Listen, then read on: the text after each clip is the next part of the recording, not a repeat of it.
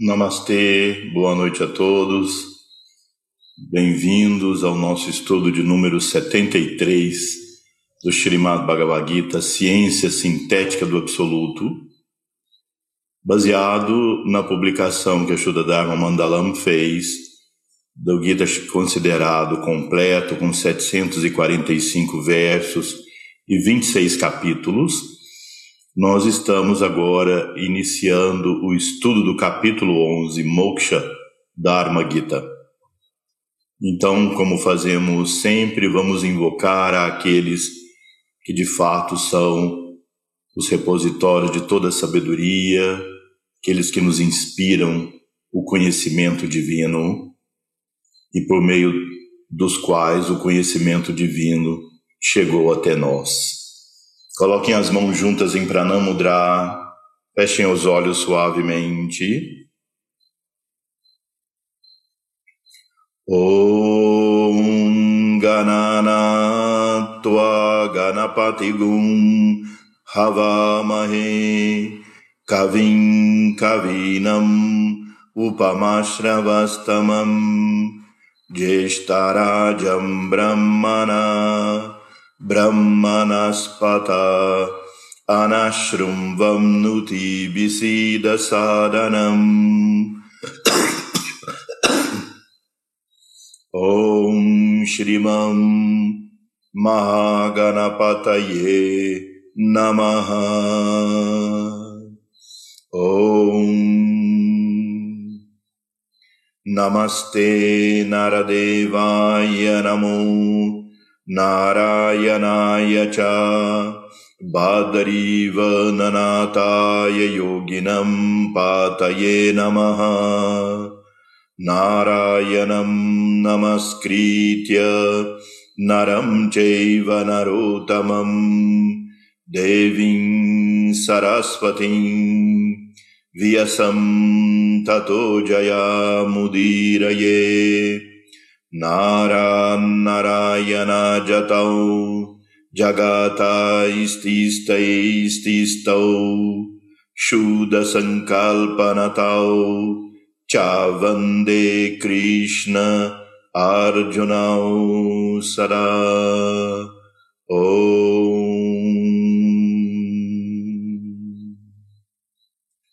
नमस्ते। Bem, então agora nós vamos começar o capítulo 11, Moksha Dharma Gita. Nós vimos que os capítulos, os dois capítulos anteriores da parte referente a Bhakti, Bhakti, os seis capítulos de Bhakti, não é? O primeiro deles foi o capítulo 9, Sadhana Traya Dharma Gita na verdade, primeiro, desculpem, o, o Bhakti Shatkam, nos seis capítulos de Bhakti. O primeiro foi Swarupa Dharma Gita, o capítulo 8. O segundo foi Sadhana Traya Dharma Gita, o capítulo 9. Depois o capítulo 10, Maya Dharma Gita.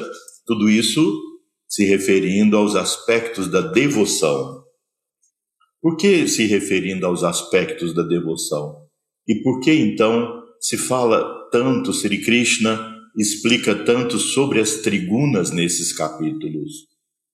Justamente porque ele fechou de forma brilhante esse tema, não é? Com o verso que nós estudamos, aquele último verso do capítulo 10, Maya Dharma Gita. Aquele que é devotado a mim, através do imaculado Bhakti Yoga, superando a influência das trigunas, é julgado digno de alcançar a beatitude brâmica. Ou seja, como, como nos desvencilhar dessa trama criada em nós, essencialmente na nossa mente, pelo, pelas trigunas. Essa teia que nós nos enredamos nesse processo da vida através de ou da devoção. aproximação amorosa ao Um, à divindade suprema. Não há formas infinitas, mas a divindade suprema. Essa aproximação amorosa, devocional, nos faz transcender a influência das trigunas. Então, nós temos um trabalho de nos libertarmos de tamas irádias e construirmos sattva em nós, sattva vajaya, mantendo os nossos alimentos de natureza sátuica. Como nós aumentamos sattva?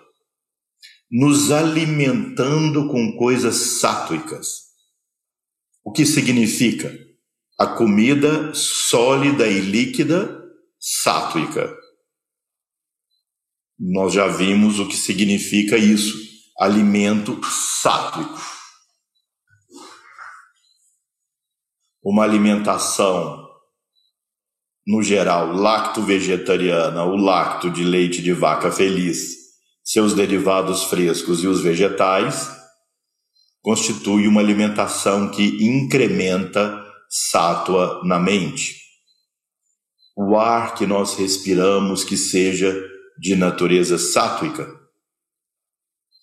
Aí isso tudo é muito já reconhecido, nós temos que nos lembrar das impressões sátuicas que entram.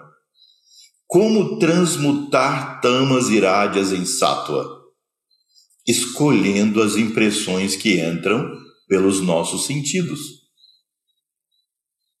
Escolhendo impressões sátuicas o que, o que nós vemos, os filmes, os livros que nós lemos, a, as conversas que nós temos, que elas tenham um tônus espiritual mais elevado, que elas sejam de natureza mais harmoniosas. Depois, as emoções nos alimentarmos das nossas emoções mais elevadas. E aí entra Bhakti. Entra Bhakti, entra devoção ao Supremo. Porque essa, essa devoção vai purificando nossas emoções. E nós vamos partindo gradualmente de uma relação de amor de natureza passional, material, egoísta, para uma relação de amor de natureza mais espiritual, inegoísta, dativa, desapegado, movido pela, pelo amor divino nas nossas relações com a humanidade e com todos os demais seres, transmutados por esse amor divino. E que nós nos alimentemos de pensamentos de natureza sátrica, por isso a necessidade constante desses estudos espirituais, Swadhyaya, fazer estudos de natureza espiritual, para que você se alimente disso. Hoje há muito disso disponível. Então, se alimentar disso todos os dias.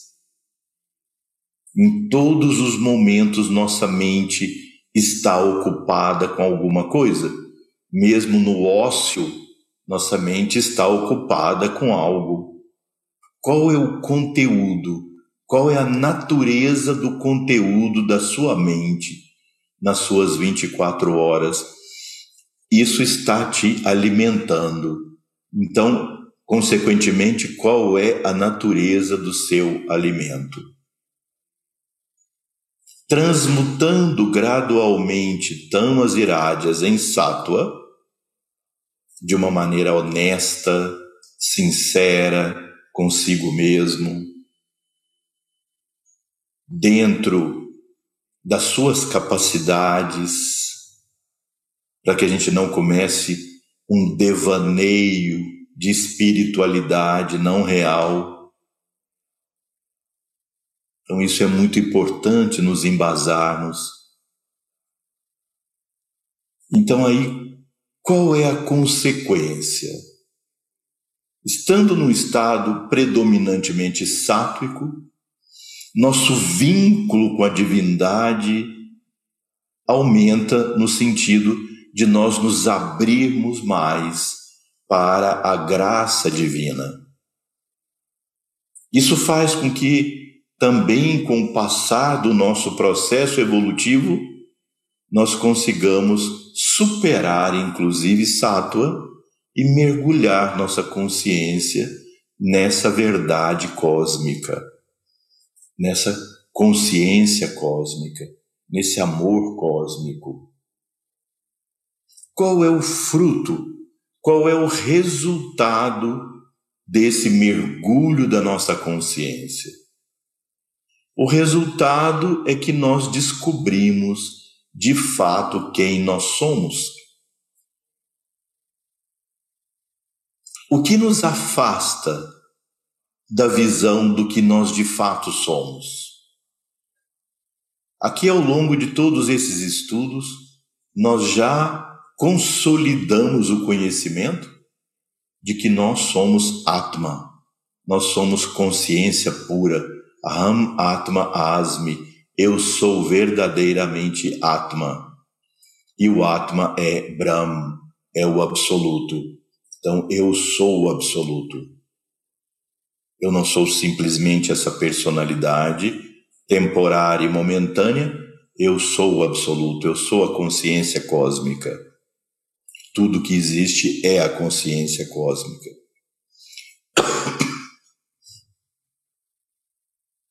Tendo essa consciência,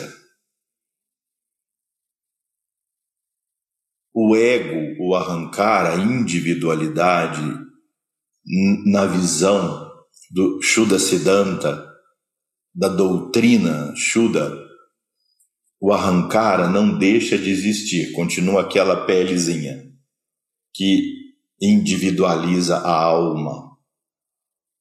Mas a consciência do eu transcende a consciência do indivíduo. E eu sou o todo. Exemplo: quando Sri Ramakrishna Paramahamsa alcançou a iluminação aos seis anos de idade, ele teve um êxtase, o primeiro êxtase dessa vida dele. Voltando à consciência individual, ele não perdeu a noção histórica de quem ele era como indivíduo. Entendem esse conceito? O, o, a criança Ramakrishna e o adolescente Ramana Maharishi, quando aos 16 anos alcançou a iluminação, não deixou de existir ali a consciência, a memória e a individualidade daquele indiano vivendo naquele lugar. Só que, além e muito além da individualidade histórica, daquilo que ele gostava ou não, na comida, nas pessoas que ele conhecia, a consciência dele se era o todo, mas ainda assim havia o indivíduo. Então, alcançado esse estado, se descerrou o véu que me impedia de saber quem eu sou. Vou contar para vocês uma história para explicar isso melhor. Um dia, um indivíduo, como todos nós fazemos, deitou e dormiu. E dormiu e ele sonhou que ele tinha saído de casa. E que ele andou, andou, andou, andou, andou por muitos lugares. E aí, num certo momento, ele resolveu voltar para casa. Só que ele tinha esquecido o caminho de volta. Aí perguntava para uma pessoa, alguém dizia por ali, ele ia, não era. Perguntava para outra, não era. Perguntava para outra, não era. Ele foi entrando naquele desespero. E naquele desespero ele acordou. Ele acordou e percebeu que ele nunca havia saído de casa naquele momento do sono. Portanto, aquela história só aconteceu na subjetividade dele. Enquanto ele vivia aquilo, essa situação era completamente real para ele. Aí, quando ele despertou, ele percebeu que era apenas um movimento mental E imediatamente ele se tranquilizou, entrou em paz. O que nos separa da iluminação? Acordar.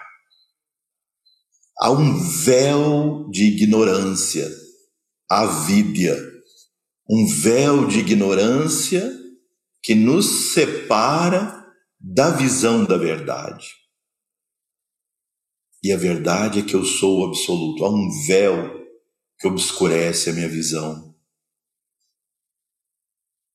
Isso é a única coisa que nos separa do reconhecimento que eu nunca deixei de ser Brahma, o absoluto, um, um único. Com toda a bem-aventurança, glória e sabedoria que isso significa? Qual é o fruto? Qual é o resultado, portanto, de haver superado as trigunas? Se alcança moksha. Moksha é traduzido literalmente como libertação do ciclo de nascimentos e mortes. Mas veja, é muito melhor você focar no conceito de que moksha significa a libertação da ignorância que me impede de ver quem de fato eu sou. E eu, eu repito mais uma vez: eu sou o todo, o absoluto. Eu, você e tudo que existe. Então, eu sugiro a vocês não focarem o conceito de moksha na libertação do ciclo de nascimentos e mortes. Isso é uma consequência. Se eu já sei quem eu sou, se eu já consegui perceber minha natureza real, eu não tenho mais a necessidade de renascer nesse mundo. Mas isso é consequência. A causa que, que deve ser enfatizada é o fato de que eu percebi a minha natureza divina. Eu sou o absoluto, eu sou Deus, eu sou supremo. Não eu, indivíduo, todos nós e tudo que existe.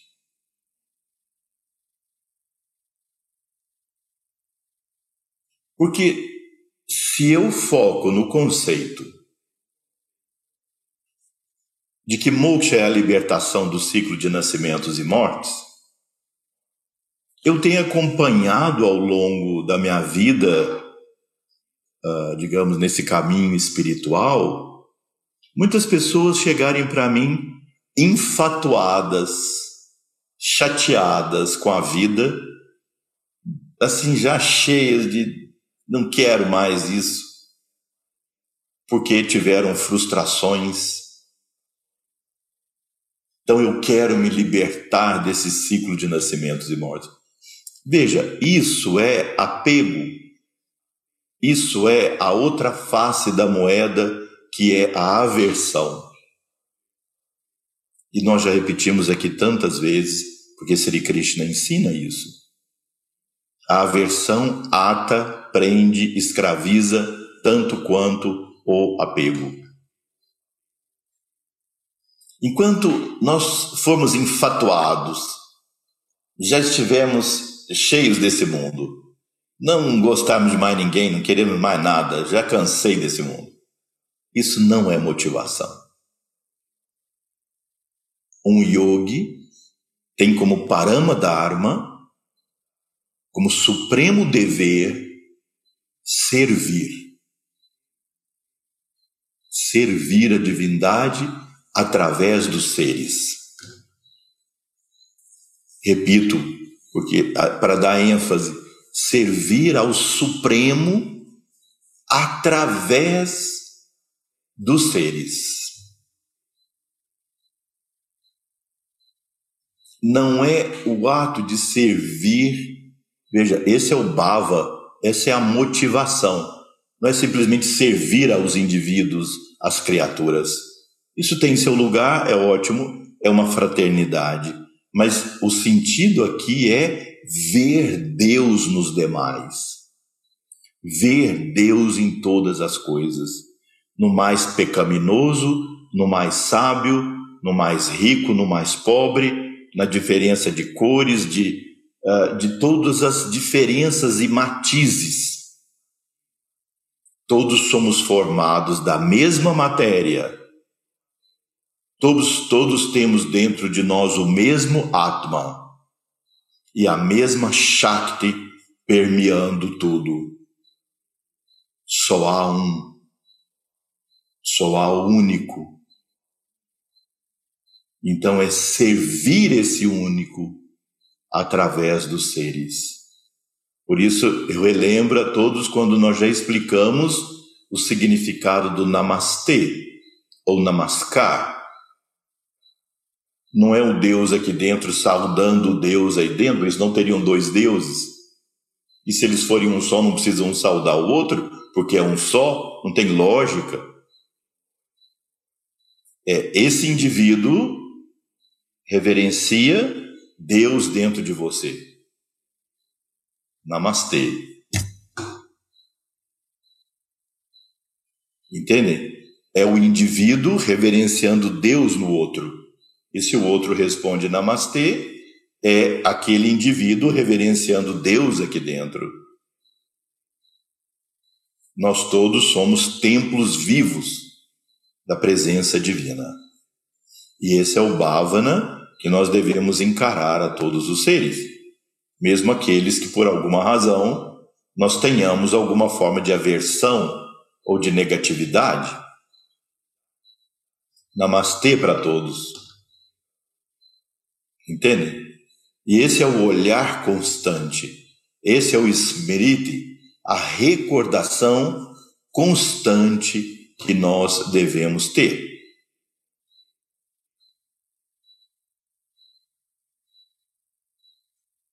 Então,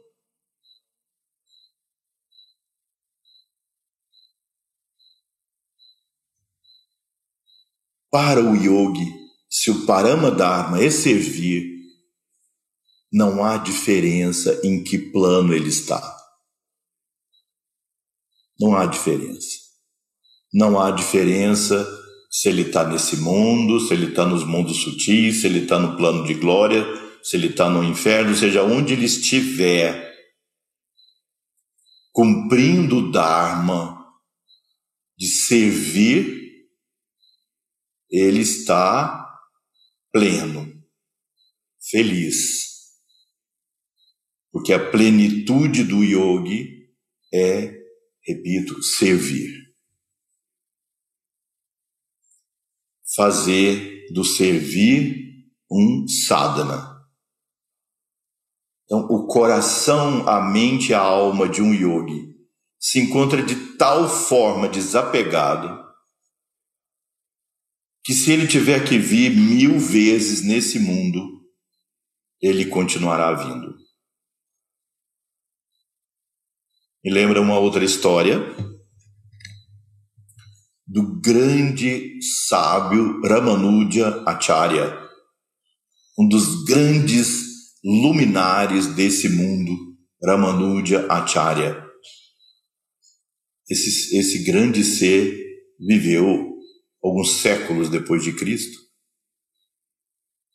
e ele codificou, organizou o sistema chamado Visista Dwaita, que é um grande sistema que considera a existência de Brahma como único, mas que o universo é a manifestação dele e não ilusão. Assim, para dizer em, em resumo. Acharya encontrou seu mestre, seu guru, que ensinou para ele esse sistema que ele depois filosoficamente codificou. Mas já era uma tradição védica naquele tempo. Ele apenas, isso apenas não significa pouco, ele organizou muito tudo isso. E escreveu um comentário, um baixa da Gita, como já mencionei para vocês lá nos nossos primeiros estudos.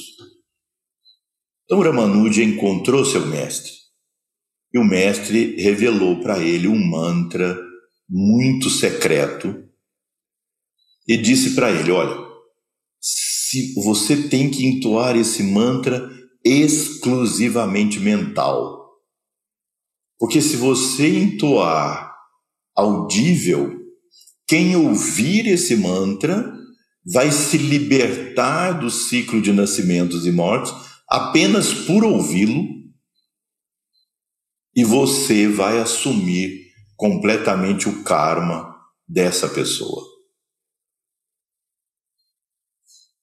Ramanuja, movido de imensa compaixão pelo sofrimento do mundo, pelo sofrimento das pessoas, dos seres, reuniu muita gente numa praça e entoou em voz alta o mantra que ele o mantra secreto que ele tinha recebido, que é Om Namo Narayanaya, porque uh, o, o grande Ishtadevata, o grande Ishvara, o grande Deus reverenciado, no sistema vicista do Aita é Narayana. Então, mantra Om Namo Narayanaya. Ele entoa em altos brados. Imediatamente ele alcançou a iluminação. Aquilo tinha sido apenas uma lição que o mestre tinha dado para ele, é claro, ele não assumiria o karma daquelas pessoas, mas foi apenas para que ele compreendesse, assim, experimentasse aquela grande compaixão que ele tinha por todos os seres e pelo mundo e o ato de servir.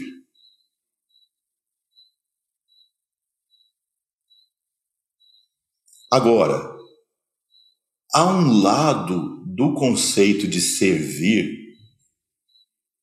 que é muito próprio também do yoga, que é você não serve apenas com atos formais de caridade, ainda que isso seja muito útil e necessário e fundamental, todos nós sabemos. Mas o melhor serviço é você contemplar a presença divina no seu coração e irradiar essa luz para todos os seres. Essa é a maior caridade. Deixar fluir a luz divina do seu coração para todos os seres.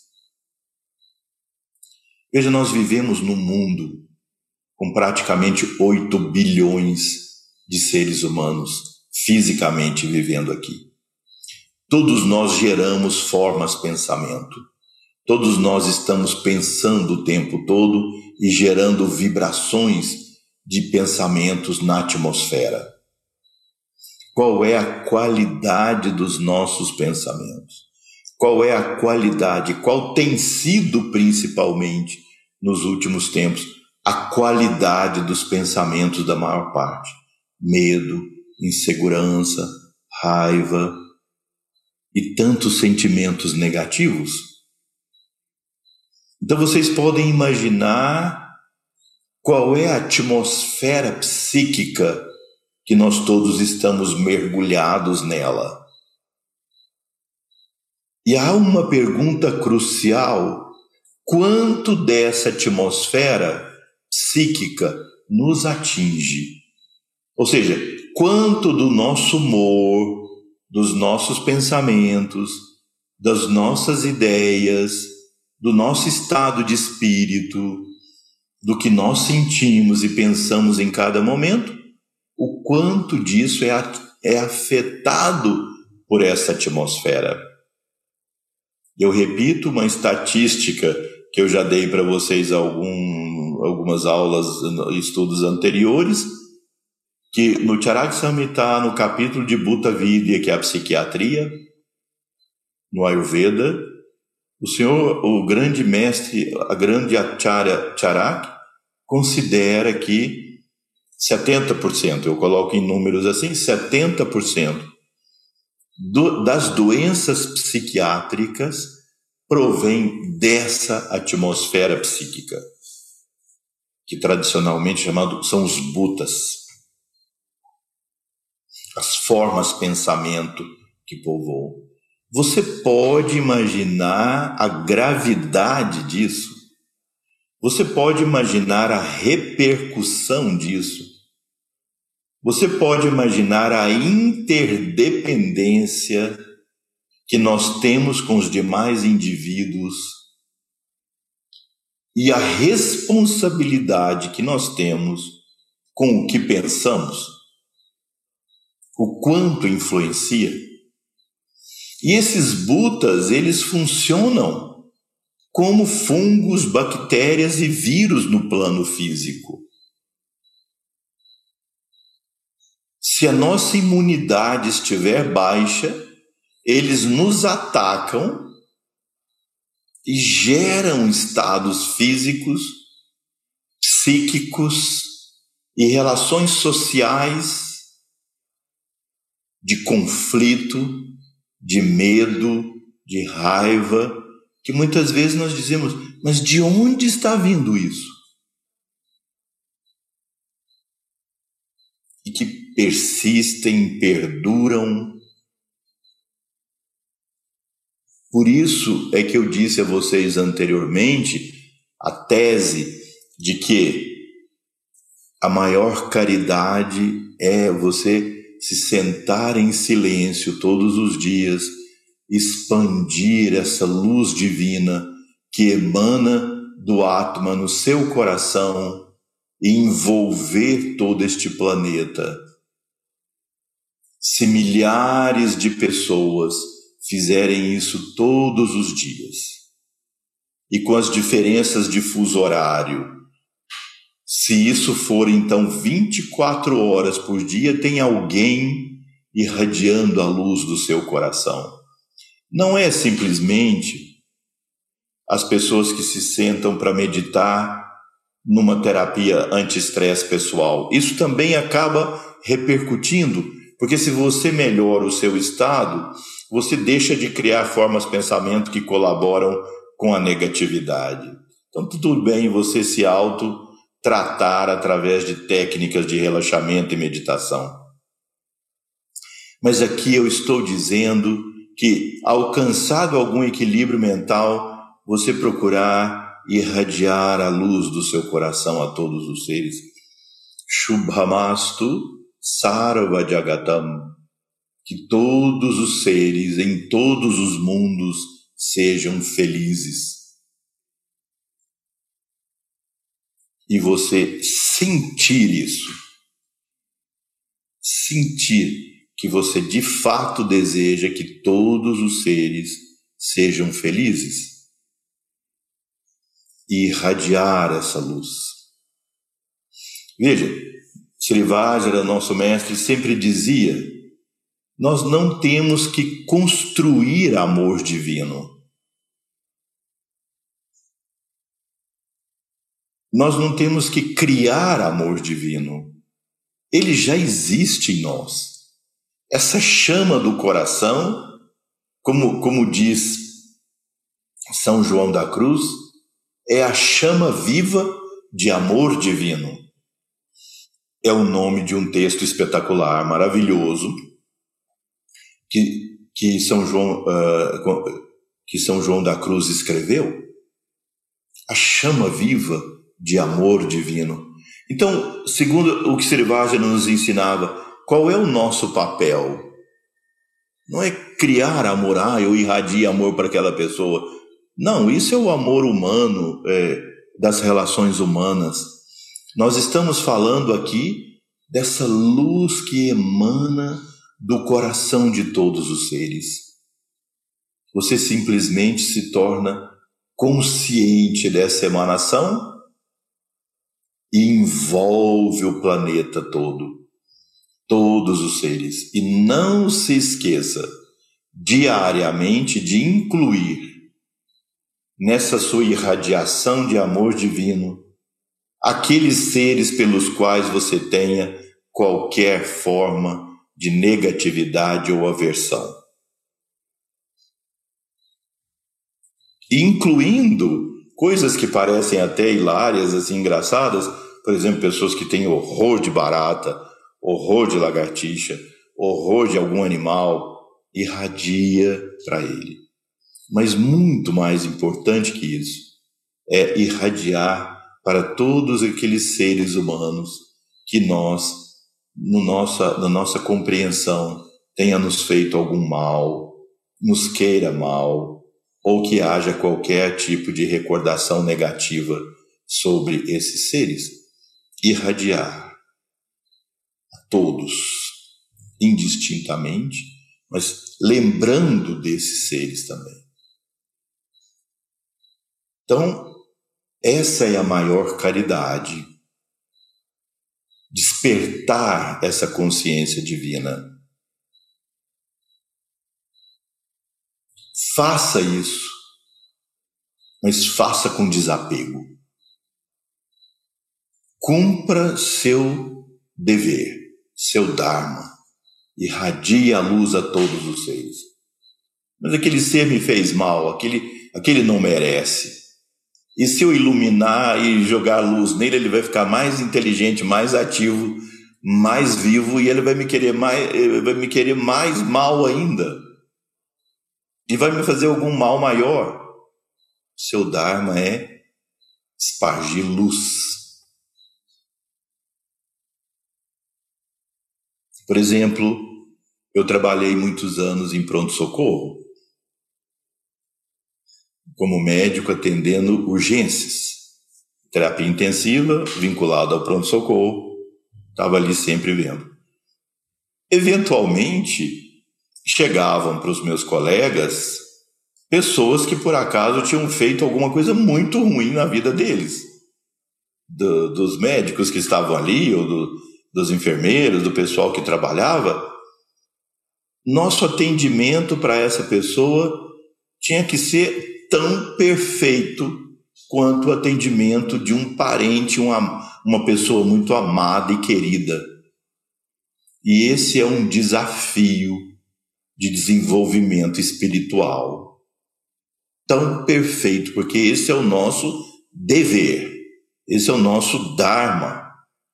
E ele precisa ser cumprido perfeitamente. Muitas vezes acontecia uma situação assim que era muito de desenvolvimento para nós.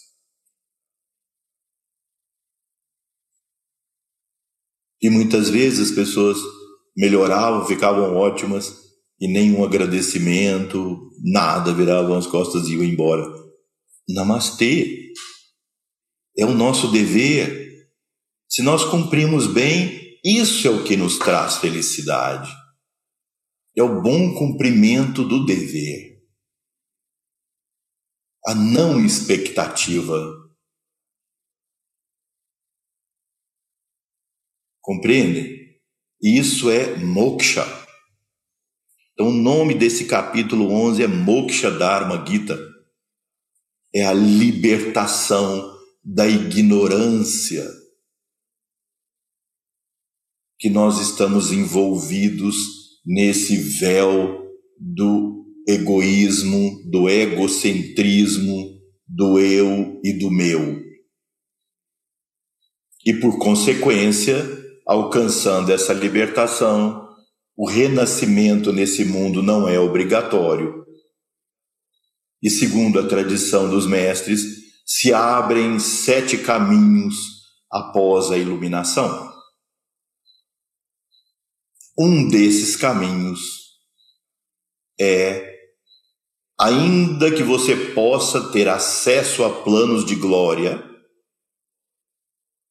você renuncia a esses planos de glória para estar física ou sutilmente na cadeia de evolução do planeta Terra para ajudar a evolução de todos os seres que ainda não chegaram naquele nível evolutivo. Esses são os mestres de sabedoria. Esses são os nossos grandes seres reverenciados. Esses são chamados no budismo de Budas de compaixão. E para nós eles são a grande hierarquia que governa a evolução do, dos mundos. A grande fraternidade dos sábios, rishis, yogis e grandes seres que vigiam a evolução desse planeta durante todo o tempo. Eles renunciaram a planos de glória para nos ajudar, e isso é fundamental para que a gente tenha um rumo, uma direção no nosso movimento evolutivo. Por isso, nossa profunda reverência diária a esses grandes seres.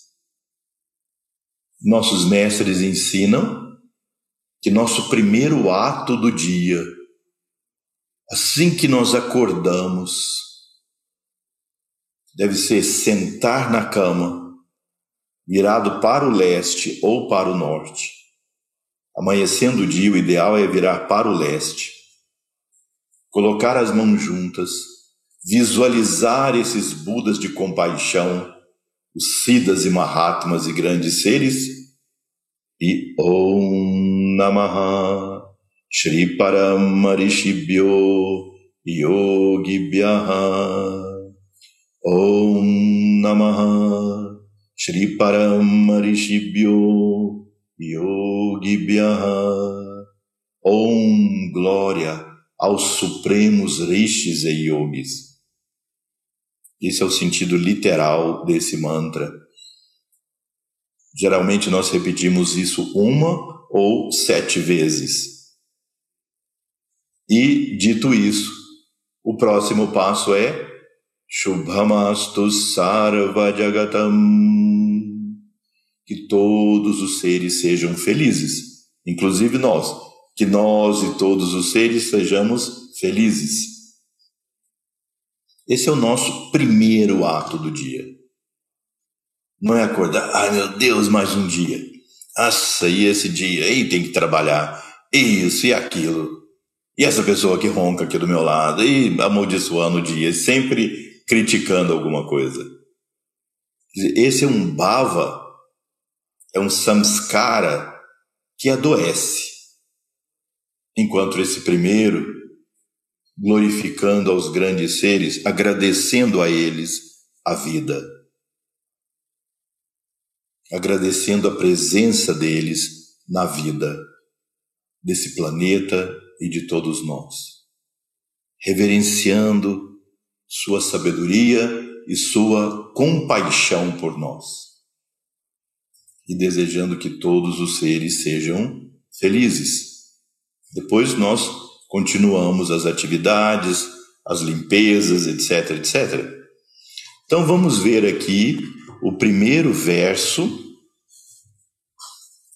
do capítulo 11.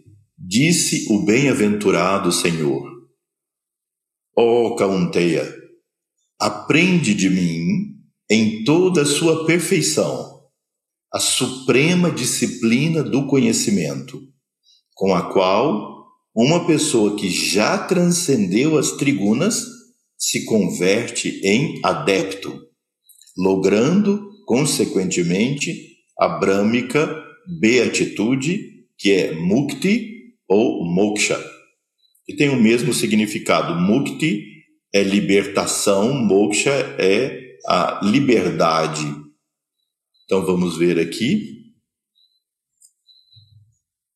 o verso em sânscrito.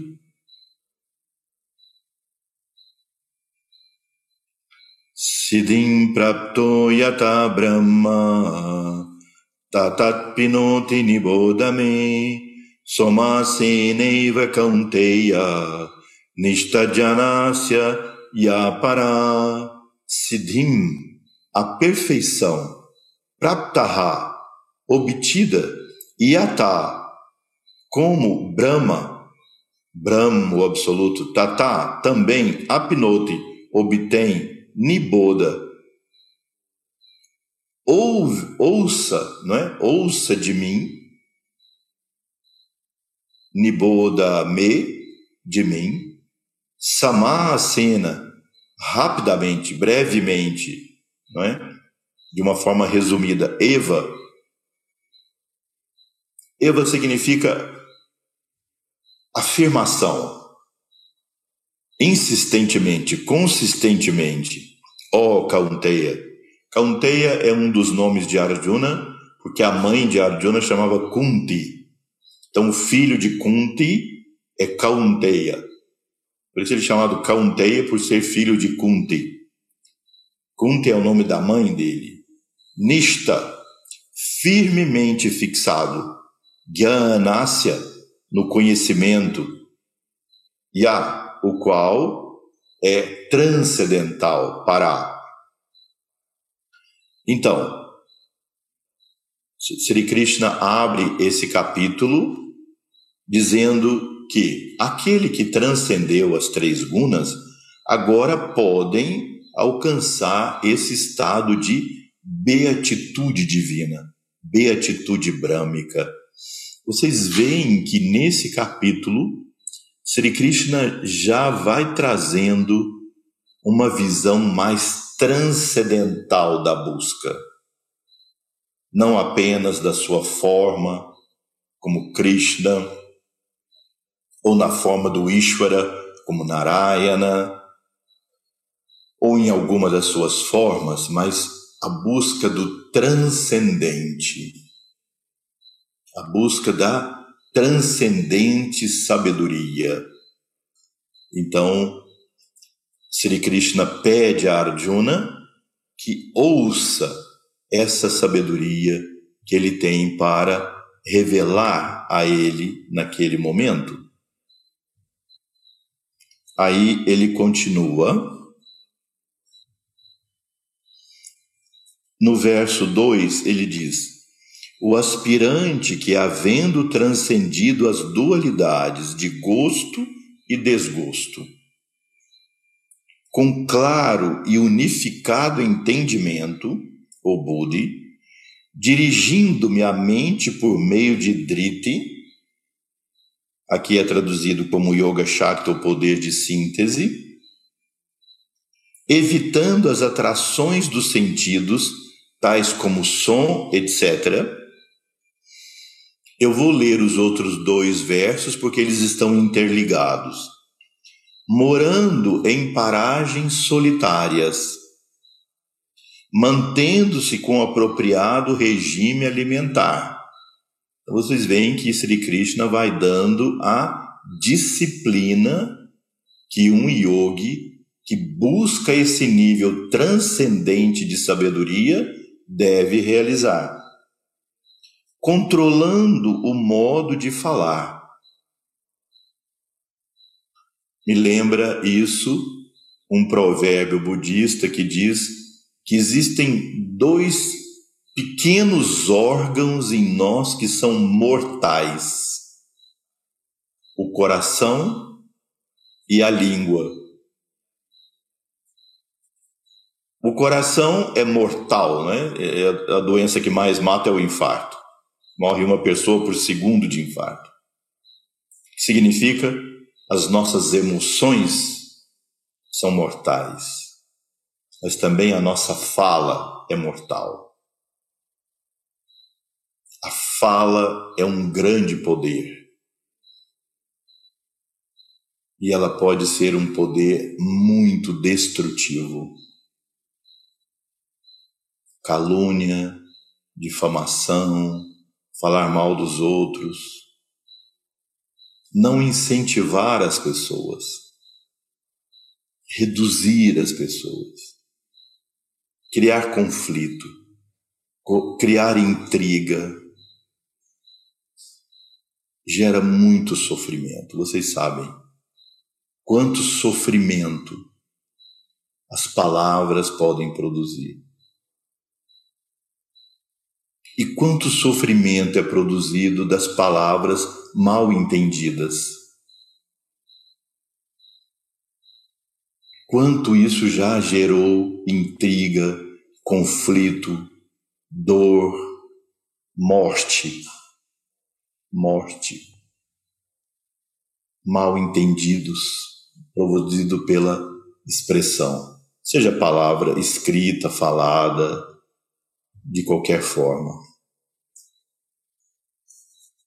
Morando em paragens solitárias, mantendo-se com apropriado regime alimentar, controlando o modo de falar, isto é, a linguagem, que vem de Budi, os sentidos e a mente, que são as emoções, sempre desapaixonado, se dedica à prática meditativa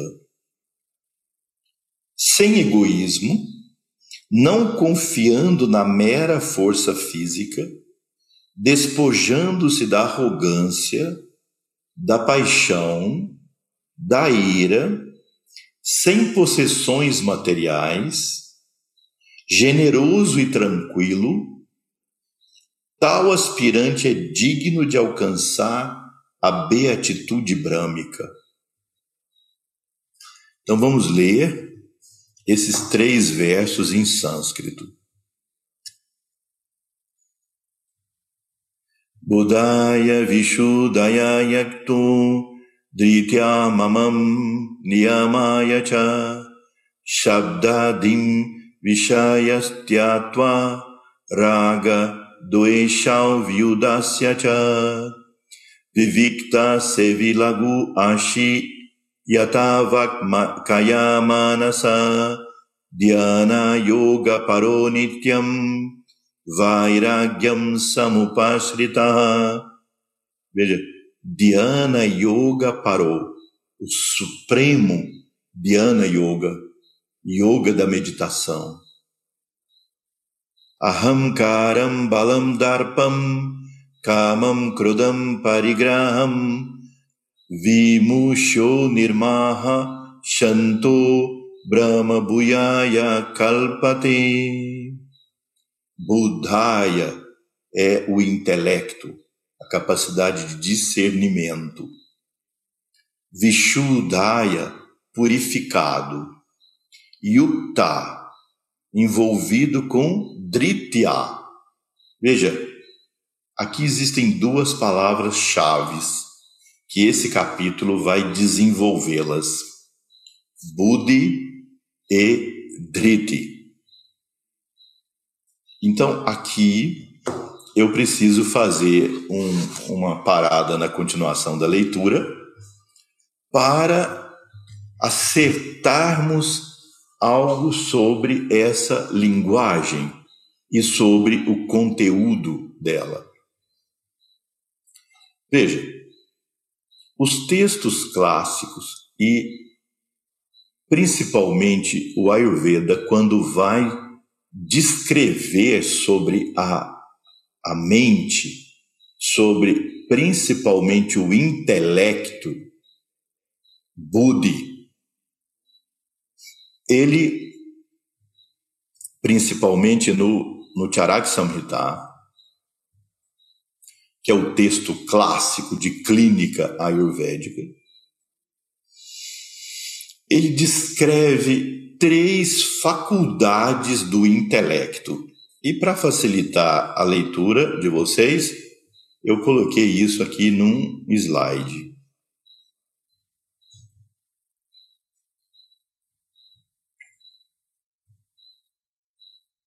Veja,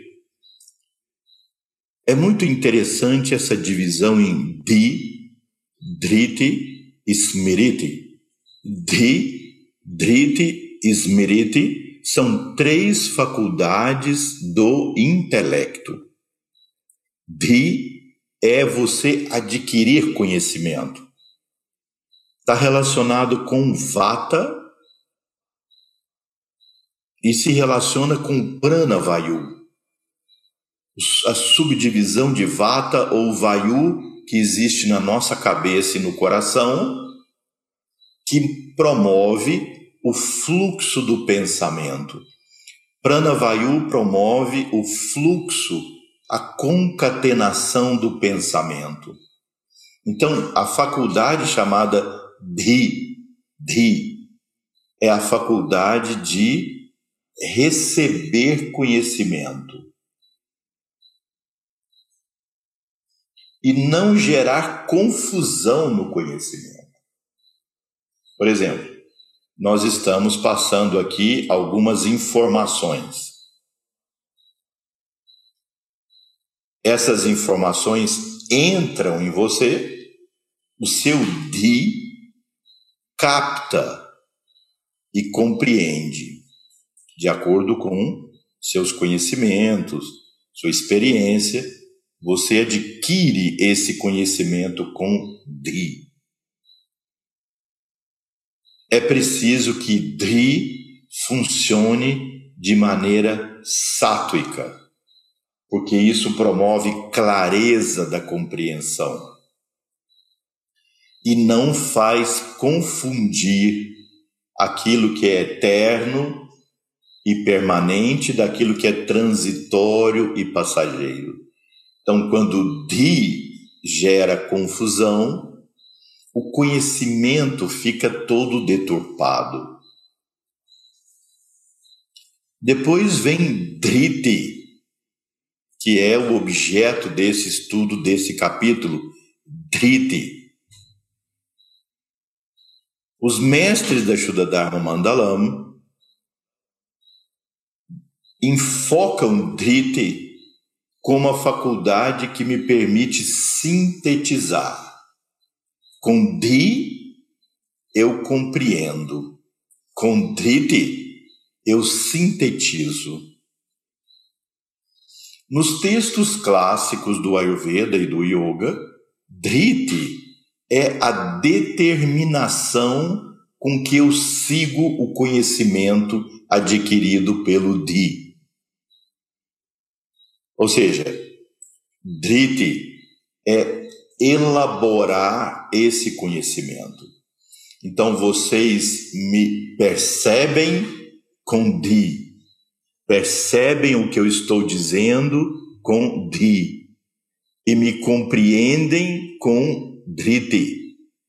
Portanto, Driti é uma faculdade de Pita, é o Sadaka Pita, é o fogo da digestão mental. Nós fazemos uma digestão mental das informações que estão sendo passadas. Você capta as informações com Di e entende com Driti. Portanto, Driti é você fazer como se faz com o alimento. No alimento você come arroz, feijão, batata, come os alimentos grosseiros e o seu Agni vai separar o que é nutriente de valor para o seu organismo daquilo que é dejeto que tem que ser eliminado. A boa performance da sua digestão é essa capacidade do seu Agni de transformar, quebrar o alimento nesses componentes. Da mesma maneira, essas informações entram em você, o seu Di capta e elabora, organiza, e o seu Driti digere isso, extrai aquilo que é essencial para você. Sem drite, não vai ser seu esse conhecimento. E vai gerar muita confusão. E aquilo que foi digerido pelo drite é assimilado e transformado em seu pelo smriti, que é a memória ou recordação. Então, com smriti, você assimila e torna seu o conhecimento. Mas vejam, smriti não é simplesmente a memória como um acervo gavetas de informação. Smriti é uma memória viva. E o que caracteriza Smriti é a memória de experiências prévias vividas que transformam o seu comportamento futuro. Se o conhecimento adquirido pela experiência, não transformar o seu próximo comportamento, não é smriti, é simplesmente uma biblioteca de coisas guardadas. Um acervo de informações guardadas.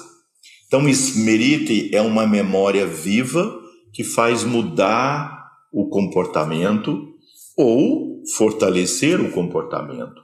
Exemplo: a, a pessoa come algo que fez mal. Isso trouxe a memória da experiência que aquilo fez mal. Ela usa o di, usa o driti, pelo conhecimento adquirido, e se pergunta: por que isso me fez mal? Bom, esse é o tipo de alimento que eu não posso comer quando estou nesse estado. Eu não posso associar isso com isso, porque toda vez que eu associo, eu passo mal.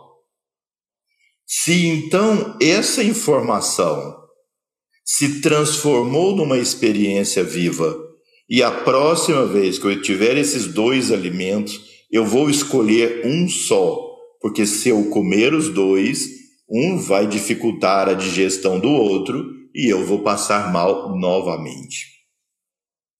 Quantas vezes nós temos que repetir experiências de sofrimento para que elas nos tragam algum conhecimento real? Porque o conhecimento real é aquele que muda o comportamento. Senão não é conhecimento real. É pura informação. Está no di, está no driti, mas não se transformou em smriti. Smriti, então, é uma faculdade da nossa energia kafa, do Tarpaka kafa, que é aquele que gera afeto, emoção, sentimento e memória. Então vejam, isso é um tema bastante interessante de como nós podemos entender o intelecto e então, nesse capítulo, Sri Krishna está agora começando, ele vai continuar dissecando esse tema de Buddhi, que é o intelecto como um todo, aquilo que analisa, que nós podemos trazer para aqui a nossa informação, como se aqui na linguagem do, da Gita, Sri Krishna está dizendo Di, ou seja, dizendo Buddhi, quando na linguagem do Ayurveda se diz di. E driti, como sendo tanto no Ayurveda quanto na linguagem da Gita, ou seja, a capacidade de elaborar, digerir esse conhecimento. E quando você digere, você tira o, o essencial, a síntese. Por isso é que os mestres da Sura Dharma, quando traduziram Driti traduziram como faculdade sintetizadora. Agora, vejam, Quando você lê e estuda nos textos clássicos do Ayurveda, fala que a primeira causa de toda doença é o pragnya aparada, que muitos traduzem assim, uma afronta contra a minha consciência.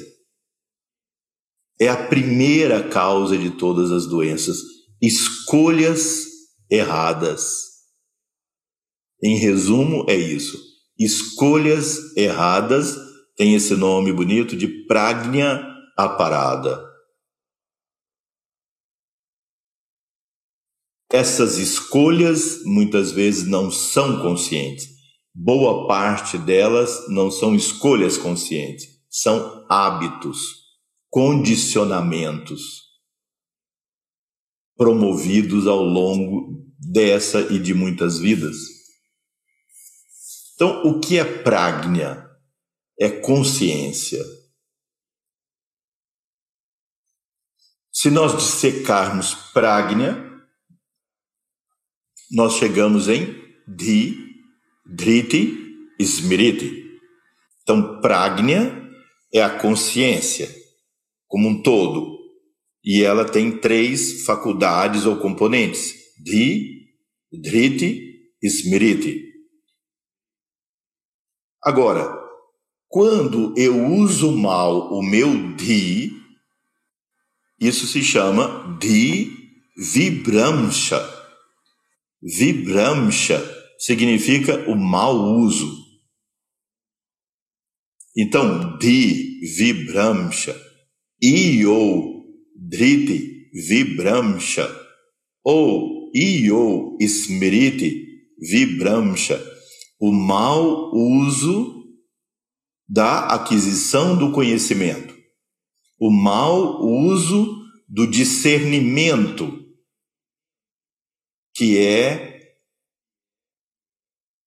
o uso do conhecimento, discernir o que é verdadeiro do que é falso, o que é certo do que é errado, discernir. Seria o não discernimento correto, seria driti vibramsha. E o não respeito à memória das experiências prévias. É Smriti Vibramsha. Eu sei que eu vou passar mal, mas eu gosto tanto disso. Eu não resisto. Isso é Smriti Vibramsha. O Di Vibramsha seria passar mal nada. Aquilo foi daquela vez isso aqui está cheio de nutrientes importantes para mim. Isso é erro de análise da, do aprendizado, utilizando mal o conhecimento para justificar. O Driti Vibramsha fez mal só daquela vez, mas se eu misturar com tal coisa, vai acabar me fazendo bem tudo falso, tudo sem base nenhuma, ou baseado em conhecimento incorreto. Portanto, Dhi Vibramsha, Driti Vibramsha, Smriti Vibramsha levam a Ashubha Karma. Ashubha Karma é eu executo ações que vão produzir dor, sofrimento, em mim e nos outros. Entenderam isso? Então, o mau uso do intelecto, seja no seu aspecto de driti ou smriti, ou o conjunto deles, o que é muito comum, leva a ashuba karma, ações que me levam ao sofrimento. E depois eu lamento que eu estou sofrendo. Hum, mas eu não devia ter feito aquilo. Mas às vezes a pessoa nem percebe relação de causa e efeito entre o que faz e o que sofre. Muitas vezes no Ayurveda, para dar um exemplo, já que nós estamos falando eh, do tema da alimentação, que é tão corriqueiro e fácil de ser compreendido, mas a coisa é muito mais elaborada no aspecto afetivo, emocional, comportamento, etc. Mas eu digo assim que muitas vezes as pessoas de natureza pita não conseguem perceber relação de causa e efeito entre o que elas comem e as doenças que elas sofrem. Porque no momento que elas comem, elas não sentem nada. Você vê um pita que tem aquele agne poderoso, um fogo muito forte. Ele digere cascalho moído.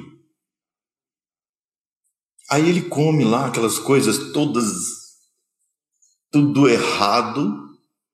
Duas horas depois tem leveza no estômago. Já daqui a pouco está com fome de novo. Mas daqui a um tempo ele fica hipertenso. Tem problemas crônicos de pele. Tem problemas cardíacos. Sofre de uma série de inflamações e doenças do fígado. Mas aí ele já não consegue perceber que foi esse comportamento alimentar dele que levou a essas doenças. E ele não consegue perceber que as emoções de raiva, de medo, de, desculpem, de medo não, de raiva, de ódio, de irritação, de impaciência, de excesso de perfeccionismo, o levou àquelas doenças que ele tem. Isso é falta de dri, driti, smriti.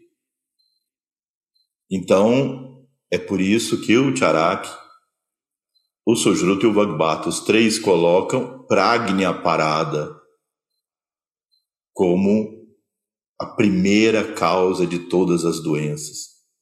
Afrontar a nossa consciência ou Pragnya, usando mal o nosso Di, Driti e Smriti minha sugestão prática para todos nós é fazer uma análise de como nós estamos utilizando o nosso di, o nosso driti e o nosso smriti e a relação disso com os problemas que nós temos na vida. Ou seja, quais são as consequências do Didrita e Smriti mal usados, produzindo Ashuba Karma e, consequentemente, sofrimento. Então veja, esse é o mecanismo que os mestres do Ayurveda nos ensinam. Eu faço essas correlações porque muitas vezes, através das coisas ligadas à saúde, fica mais fácil nós entendermos todo este processo. Então, eu, eu quero voltar aqui à leitura dos versos em sânscrito. Então, Budaya, o intelecto, Vishuddhaya, purificado, Yuktaha, determinado, envolvido por Driti, Dritya, pela determinação ou a capacidade do entendimento, Drit, aqui é Driti, Atmanam, o intelecto, niyamya, restrito, Shabda Adim Vishayam, restringindo, ou seja, fazendo niyama, como pratyahara, desconectando a mente dos sentidos. Assim como em um carro, assim como em um carro, quando ainda usava isso, porque parece que os carros hoje nem isso tem mais.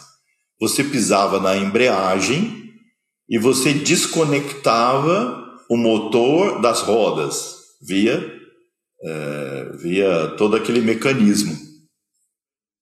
Então, você pisando na embreagem, o motor podia acelerar muito que isso não transmitia às rodas. Isso é pratyahara.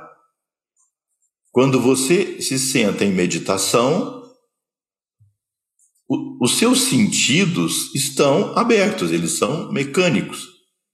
Tem som, tem barulho, tem gente que fala, que passa um carro, tem movimento.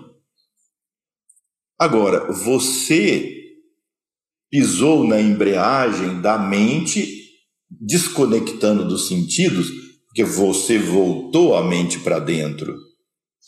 E aí ela se desconectou dos sentidos. Então toca uma banda e você já não escuta, porque você está completamente voltado para o seu interior na meditação. Esse é o grau de concentração que nós devemos ter na nossa prática meditativa, treinando isso gradualmente. Por isso é que Patanjali foi colocando gradual o processo. Primeiro é pratyahara. Então você encontra um ponto de ekagrata, unidirecionalidade. Dirige, por exemplo, para o Atma no coração, sua consciência. Aí, aos poucos, o que atrai seus sentidos já não atrai mais, porque a mente está totalmente focada lá para dentro. Quando você conseguir isso, você realizou Pratyahara. Só que lá dentro existe um movimento mental, já não são os sentidos, os barulhos, os ruídos e tal, tal, tal, os sons e tal. Agora é, nossa, eu preciso pagar aquela conta. Nossa, depois quando eu sair daqui eu vou fazer tal coisa. É, é, eu tenho que fazer isso, eu tenho que fazer aquilo. Nossa, eu já estou começando a ter fome, daqui a pouco eu vou almoçar. E papapá, papapá, papapá, isso é.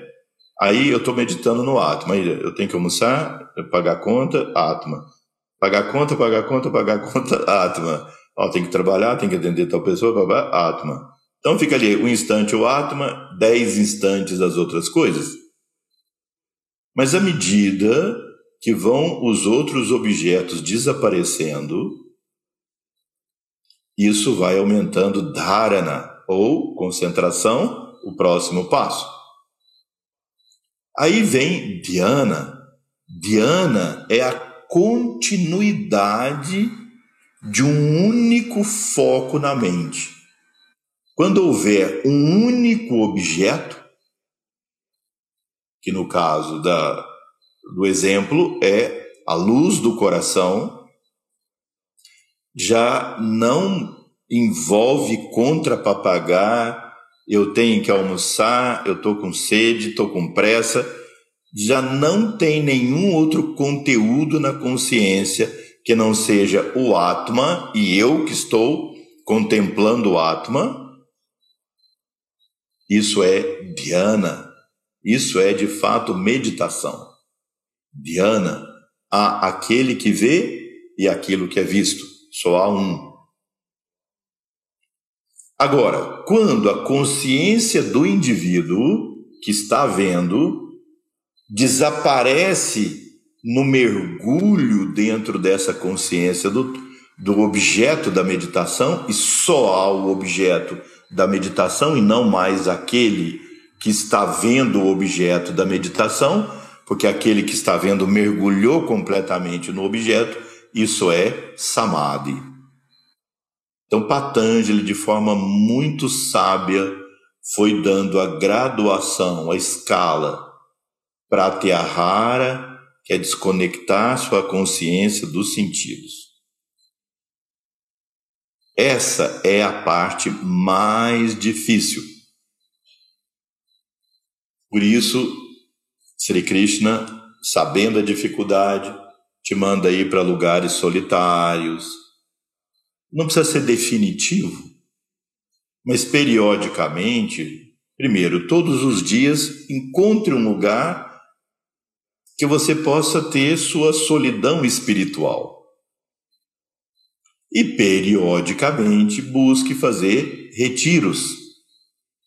Mas não retiros assim só de descanso e, e, e prazer com os amigos nadando em cachoeira, é, cantando, conversando, fazendo festa, ou não isso, de fato, momentos de solidão, solidão interior, mas a solidão boa, solidão espiritual no sentido mais positivo dessa palavra, que aí muitos não chamam solidão, chamam solitude. Aí tudo bem, aí são questões uh, de composição de palavras, mas é, vocês entenderam a ideia. Para que você possa ter o silêncio, a continuidade. Veja, o grande desafio é continuidade do pensamento. Porque essa máquina foi criada para mudar. Que é sensação nova o tempo todo, todo o tempo todo. O desfrute de sensações novas. O pessoal que trabalha com marketing sabe disso. E agora, com essas mídias sociais, então, é que a mente está mais superficial ainda. Constantemente você é incitado a fazer coisas que durem 15 segundos, 30 segundos, um minuto. Um minuto é uma eternidade de tempo numa mídia social. Porque você tem que passar alguma mensagem, senão a pessoa distrai mais do que 15 segundos ela vai olhar para outra coisa, ela vai passar e ela vai. Porque tudo é superficial. Isso não tem a ver com yoga. No sentido, tudo bem, as pessoas se divertirem ou aprenderem ou fazer o que for com essas mídias e transmitir conhecimento bom e fazer o bem para a humanidade, está tudo perfeito. Não é discutido isso aqui. A ideia é que para o indivíduo alcançar essa transcendência tem que haver continuidade. E essa continuidade no tempo e no conteúdo da consciência. Vai ficando um, um, um, eu e um, eu e um, depois só um e não eu mais. Eu mergulhei nesse um e só existe ele um profundo silêncio de uma paz infinita. Vejam, esses estados não são estados de excitação, de, de furor, de uma alegria desesperada. Não é isso. Os estados espirituais são de um profundo silêncio, porque o, o ego não está ali mais te escravizando naquele momento. E é uma sensação de plenitude completude que não é excitação mental.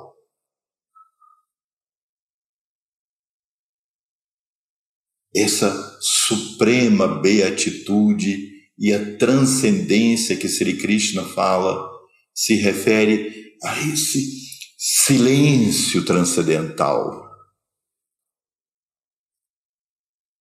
que nós todos necessitamos dessa experiência na vida. A experiência do silêncio. O silêncio que é plenitude. O silêncio que é completude.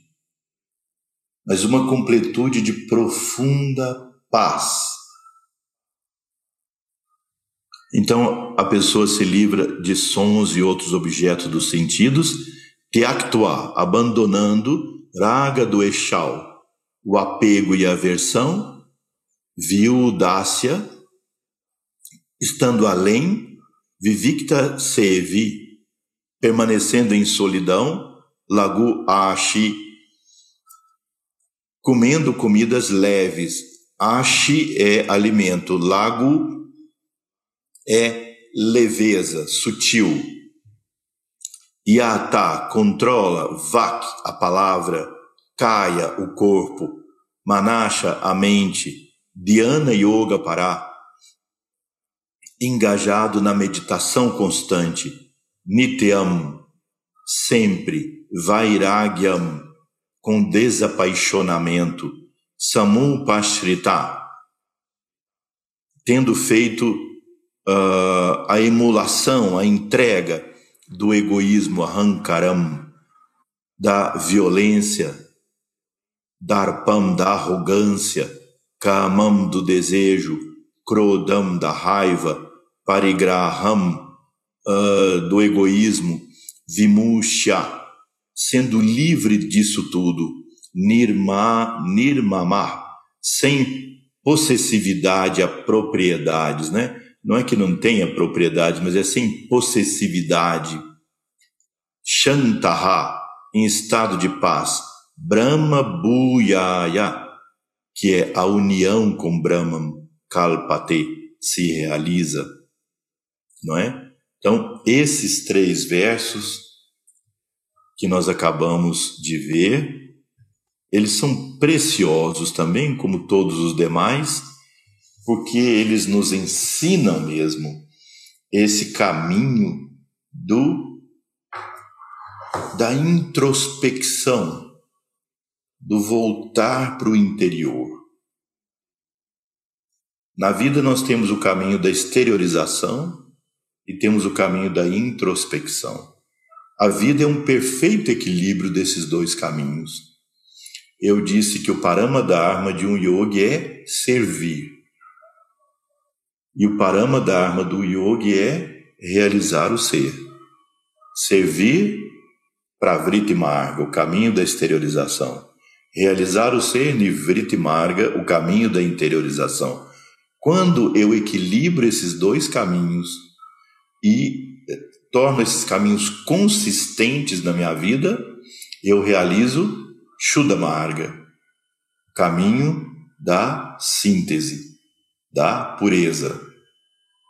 Bem, então nós vimos já esses quatro primeiros versos, shlokas da Gita. Na próxima reunião, nós vamos ver os versos seguintes que vão falar sobre Buddhi e Driti.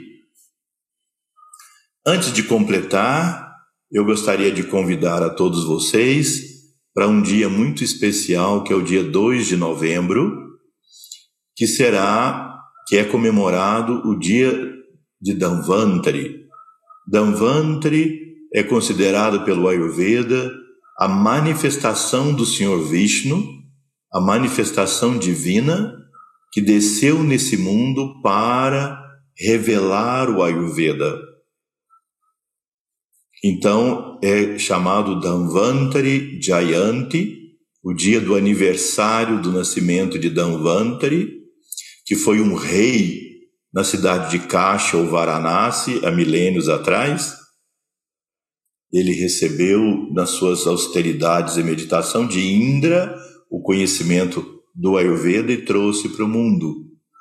Então, o Ministério Ayush, que é um ministério dedicado a essas práticas integrativas, incluindo o Ayurveda na Índia, há um ministério especial específico para isso, escolheu com o o acordo né, de todos os praticantes de yoga pelo mundo afora, como um dia especial dedicado ao Dia Internacional do Ayurveda, como um despertar desse conhecimento divino ligado à saúde no dia 2 de novembro.